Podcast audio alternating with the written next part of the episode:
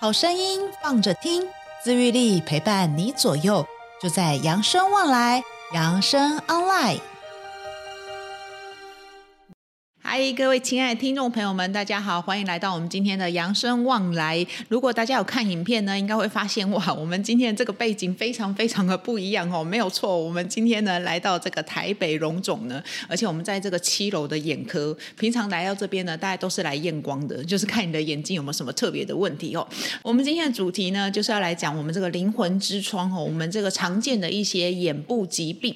那我们今天呢，非常荣幸的呢，邀请到我们台北荣总眼眼科部我们的这个视网膜科主任主治医师，我们的黄德光黄医师，欢迎黄医师。主持人好，各位观众大家好。是我们今天呢，真的来到这边就是来问这个关于眼睛的事情嘛？哦，那我想请问一下黄医师啊，在你的门诊的这边的时候，最常最常遇到，我们说这个银发族最常遇到的就关于眼睛的问题有哪一些呢？啊，随着这个科技的进步，现在其实眼睛有问题的，有有是有有不症状的人越来越多。是，那在门诊的话，大部分老呃比较中老年族群，银老银发族最常遇到的还是主要两个，第一个是眼睛的不舒服，嗯，第二个是眼睛看不清楚，不舒服跟看不清楚。那看不清、看不舒服的情况，大部分还是因为眼睛的发炎，有时候因为干眼症，有时候因为倒睫毛，有时候因为急性的这个结膜炎感染，或者过敏性的。嗯、那不清楚的情况，有时候是只是单纯的老花眼、散光，那严重一点会变成白内障，或者有些有青光眼或视网膜黄斑疾病，都有可能造成视力模糊。是，所以其实还蛮多元性的。然后，所以刚刚讲的不舒服，跟我们所谓的这个看不清楚这两件事情，所以不舒服，其实大家一来就会说，哎。我的眼睛干干的，这样子正常吗？目前在门诊里面，这个不管是在医院或在诊所，嗯、眼睛呃干涩不舒服、扎扎痒痒，这个是呃算是最常见的一个症状，从年轻人到年老人都会有。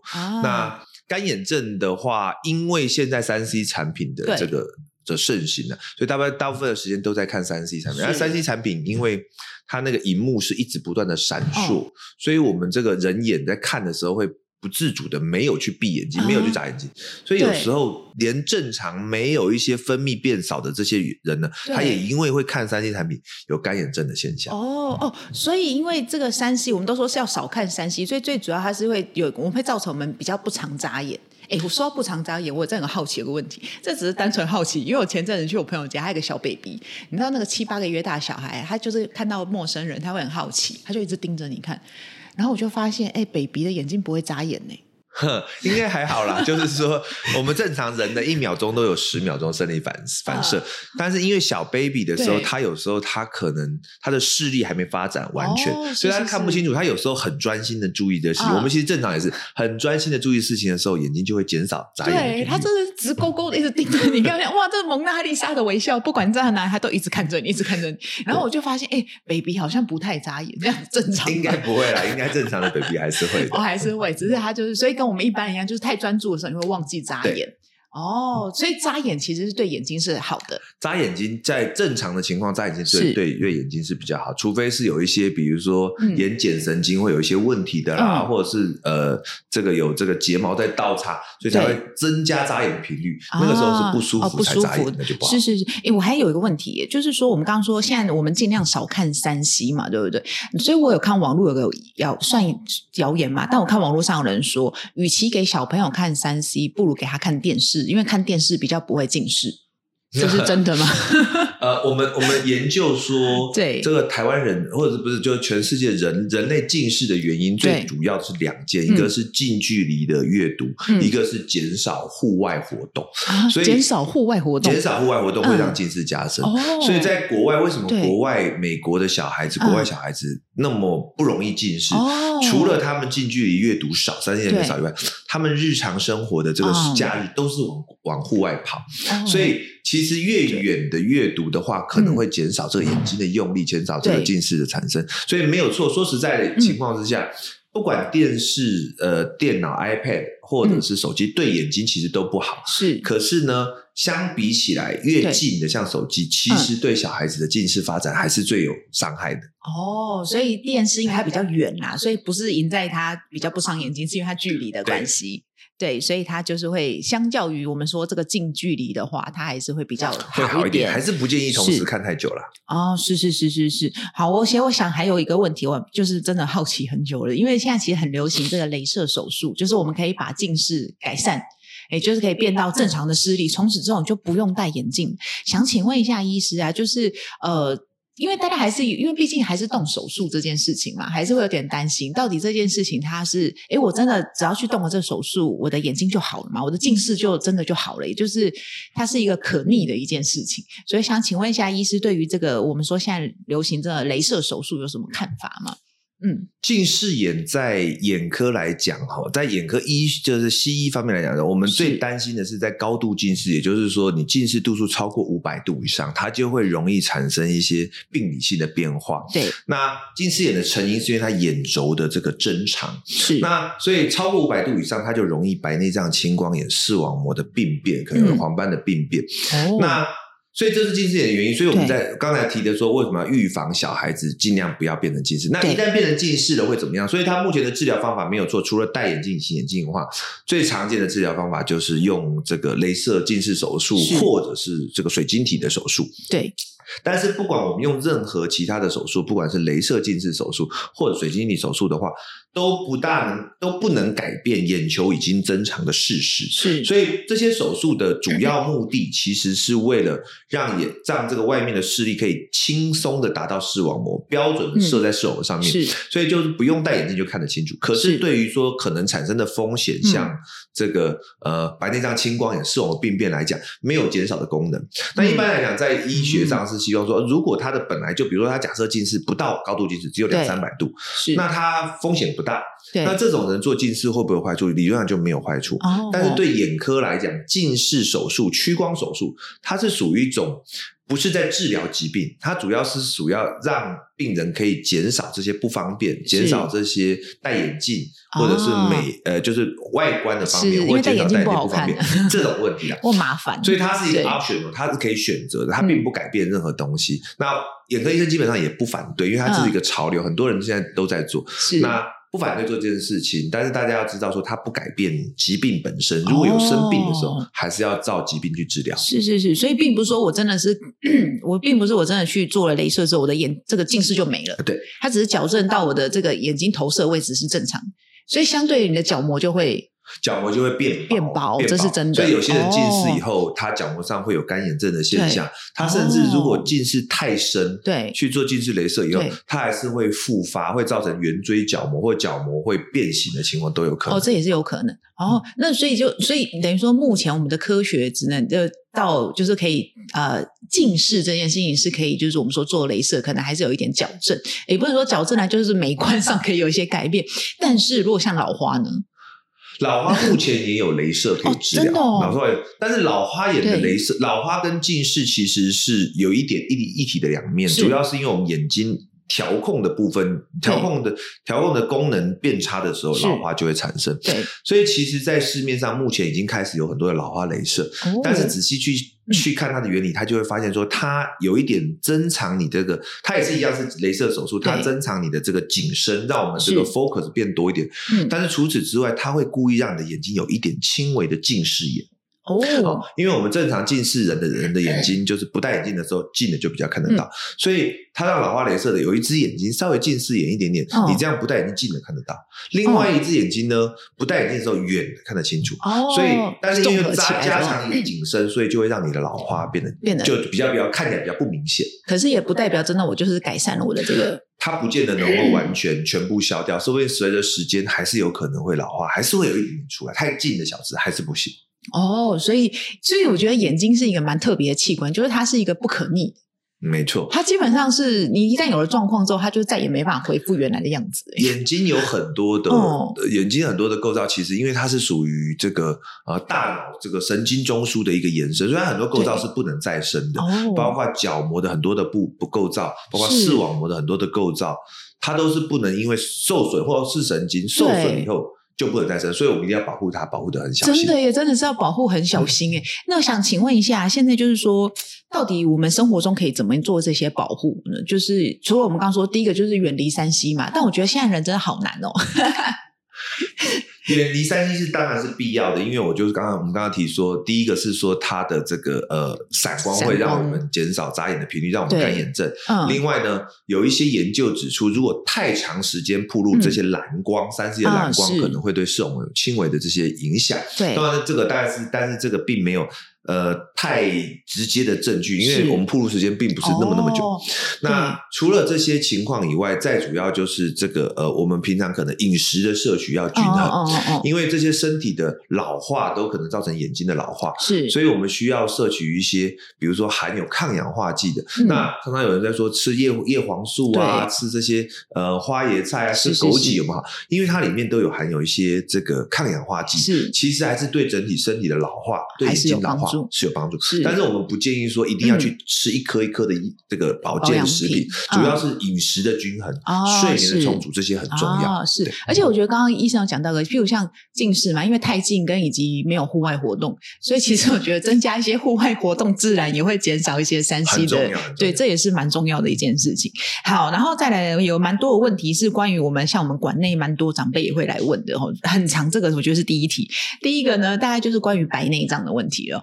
白白内障分两种，第一种他们可能就问说，到底熟到什么程度我们要去开了？因为大家对于开刀这件事还是多少都会有点疑虑，觉得到底要不要开？不开当然是最好的哦，大家都有这种想法嘛，对不对？然后第二个就是说，这个诶白内障啊，我们到底是要自费的好，还是要这个诶这个健保的就可以了呢？这两个关于白内障问题，想要来请教一下医师。好。第一件事情就是白内障该不该开刀，嗯、什么时候开刀？白内障其实是一种老化，所以严格说起来，全世界所有人只要你活的年龄够老，够一定都会有，只是老化的速度的不同。嗯、那白内障大家要不要开刀？要注意两件事。第一件事情是白内障的症状到底是什么？嗯、第二件事，白内障到底是要治什么东西？哦、基本上白内障的症状就是看不清楚，嗯、就是看不见，所以开白内障纯粹是治疗。看不见这件事情，嗯，所以如果只是眼睛涩涩的啊，不舒服，嗯、这个不会因为开白内障就好。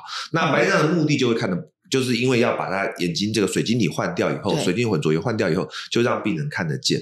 那所以其实换句话说，什么时候我该开白内障？嗯、就是我看不清楚的时候。哦、那但是因为现在的生活上，每个人对白内障的这个、对对这个视力的要求品质有一点不一样。嗯、我们有一些病人年龄大的这个。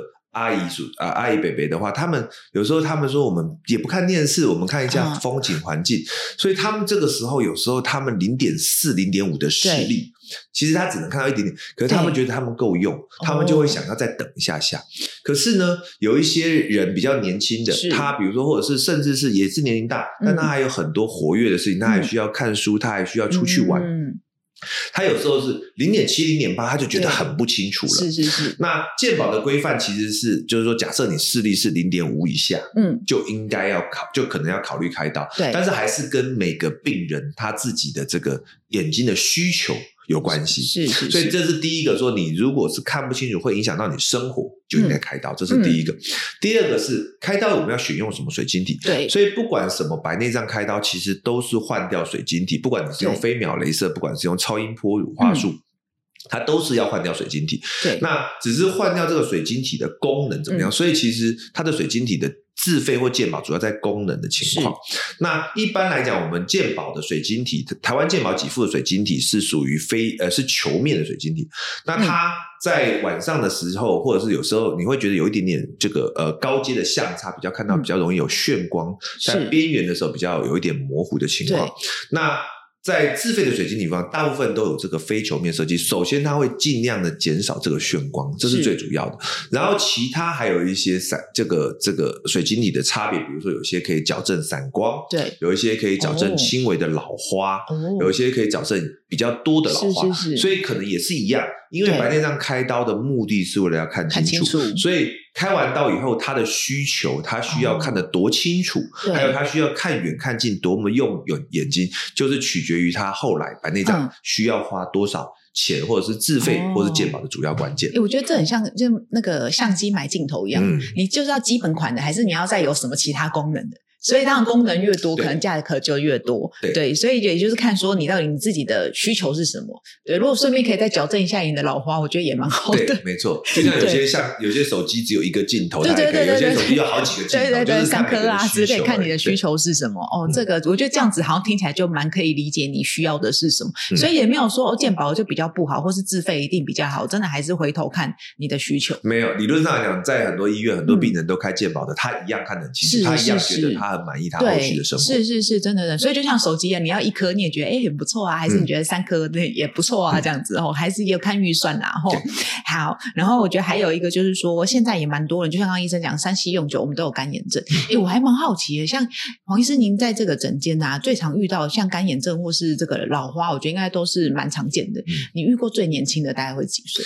哦，干眼症它的原因是因为干眼症眼人的眼泪水它非常非常复杂，它其实不是单纯只是水，它有水，它有油，它有一些黏液层，所以它有不同的这个分层。对，那我们刚刚提的说，如果看太久的三 C 产品的时候，它的这个水层会变少，这个时候你可以补充一些这个呃，补充一些人工泪水，就一般的人工泪水。哦，可是有些年轻的族群，他除了三 C 用的用的多，他甚至他这个眼睛会有过敏性，尤其是。台湾的空气，有些人都有过敏性的结膜炎，这些结膜炎会影响到眼睛表面的发炎，表影响到表面的这些黏液层，都可能会。我们我们有遇过这个呃呃十几二十几岁，就国中生、高中生，他就会来说有干眼的情况。哦，但他可能是过敏引起的，是因为过敏，因为其他的关系造成的干眼症状。那老人性有些时候是皮肤的皮肤的问题，眼皮的油也会影响到油脂，所以当皮肤分泌的这些油脂分泌不正确、不正常的时候，也会容易这个有干眼的现象，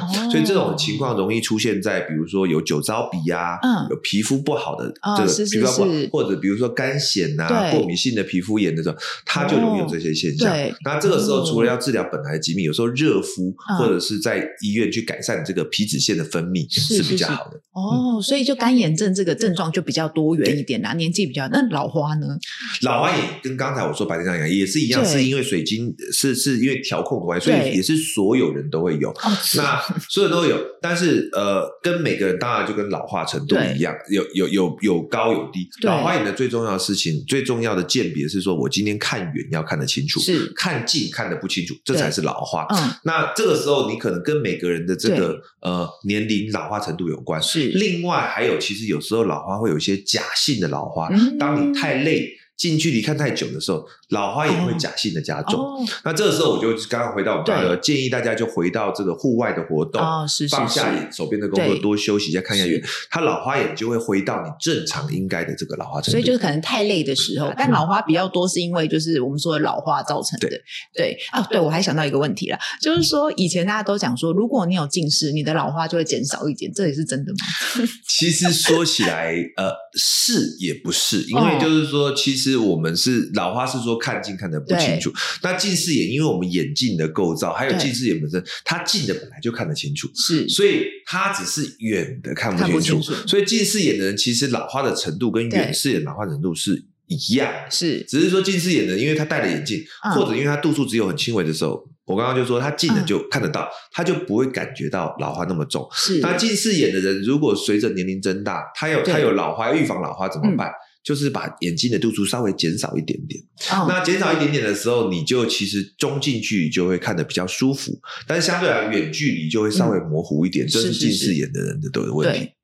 嗯，所以他就是到了这个时间，他们俩会有个交接处。对，然后所以你会感觉好像近视减少了，好像是近视的老花，近视老花少，其实是没有，是因为他刚好近视有一点，有一部分的焦距可以用近视跟他老花抵消，就是可以抵消。可是其实老花是不是也是有它所谓的度数？你也会一直在增加。对，老花也有它的度数，它基本上就是随着年龄度数一定会越来越深，所以呃。像很多很多人担心说，是不是戴老花眼镜以后老花就越来越深？其实是不会的啦，就是说主要是还是随着年龄增长。那所以一般来讲，还是会建议说，如果有真的有老花，真的有需求，还是应该配老花眼镜，因为这样子反而可以减少你眼睛这个在用力对焦的对焦的那个努力对焦是，所以可以减少眼睛的疲劳啊，不舒服。因为你要让他他已经累了，你要让他一直去对焦，他就是会更累。所以久了之后，他其实可能度数会增加更快。对，所以常常有病人说他眼睛酸涩啊、胀痛，这些都是三叉神经的这些问题，都跟眼睛的对焦、眼睛的疲劳有关系。哦，了解，是是是。好，然后再来就是想问一下，说到底我们要怎么样确定我的眼睛？因为现在也很多人都说我有这个飞蚊症嘛，但到底我这样怎么确认我眼睛看到这个是？我现在有觉得我有看到一些黑影。它到底是不是非所谓的黑蚊症？飞蚊症就涉及到了眼睛的自我检查，嗯、因为我们真的确实是看到很多有视网膜的问题、嗯、有黄斑的问题的人，呃，不小心太延误的治疗。哦、那眼睛的自我检测最重要、最重要的一点就是一定要一只眼睛一只眼睛看。嗯、那因为我们这个。呃，上帝造人的时候，他为了这个眼睛的构造太重要了，所以他给我们两个眼睛，就是有一只眼睛有问题的时候，另外一只眼睛可以互补它的问题。是，可是呢，当这个问题是当一只眼睛出现问题的，有时候我们就一时之间没有察觉。是，所以不管是飞蚊症，不管什么病，一定是要一只眼睛一只眼睛遮起来看。如果你发现一只眼睛那个。视力变模糊，或者它飞蚊变得很多，这个时候都应该要检查。整个飞蚊症来讲，有分生理性的飞蚊跟病理性的飞蚊。简单来讲，生理性的飞蚊就是眼球里面有渣渣，它只是退化；病理性的飞蚊是说有一些视网膜的疾病，视网膜破洞、视网膜剥离、视网膜出血，这些出血。这些东西到眼球里面，让你看到这些影子，是这个时候就要治疗。所以一般来讲，我们认为说，除一开始有飞蚊症的时候，要做一次检查。那如果飞蚊症变多变大，挡到视力，要做检查。嗯，好。还有就是说，如果说有这些视力模糊，一定要做检查。嗯、这主要的最重要。是是是，好。所以我刚刚医生讲到一个蛮重要的一件事情，就是我们平常可以自我检视一下，就是一只眼睛看。然后你觉得这只清不清楚？跟这一只眼睛看，你也觉得清不清楚？如果你觉得都有黑影或是不清楚的话，就要赶快来就医。对，所以呢，其实刚刚医生有讲到很重要一件事，一眼睛这件事情是。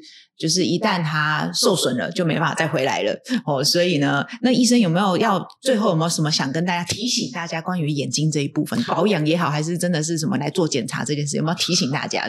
对，有了。最主要就是我们这边常常还是看到一些，比如说高度近视产生一些退化，或者是一些这个呃年龄大了，这个我刚刚说的这个延误就医的情况，到后来的时候其实真的很后悔莫及。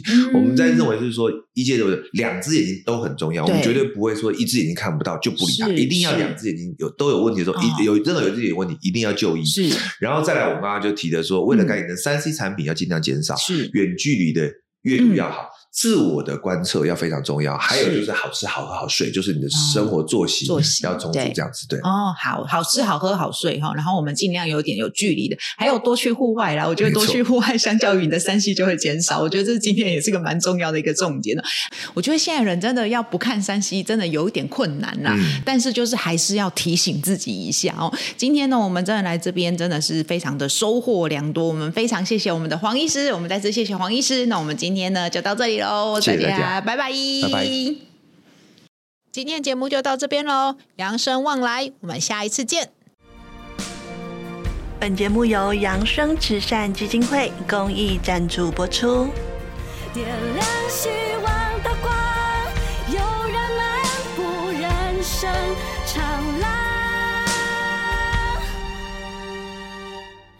幸福路上天都充满阳光。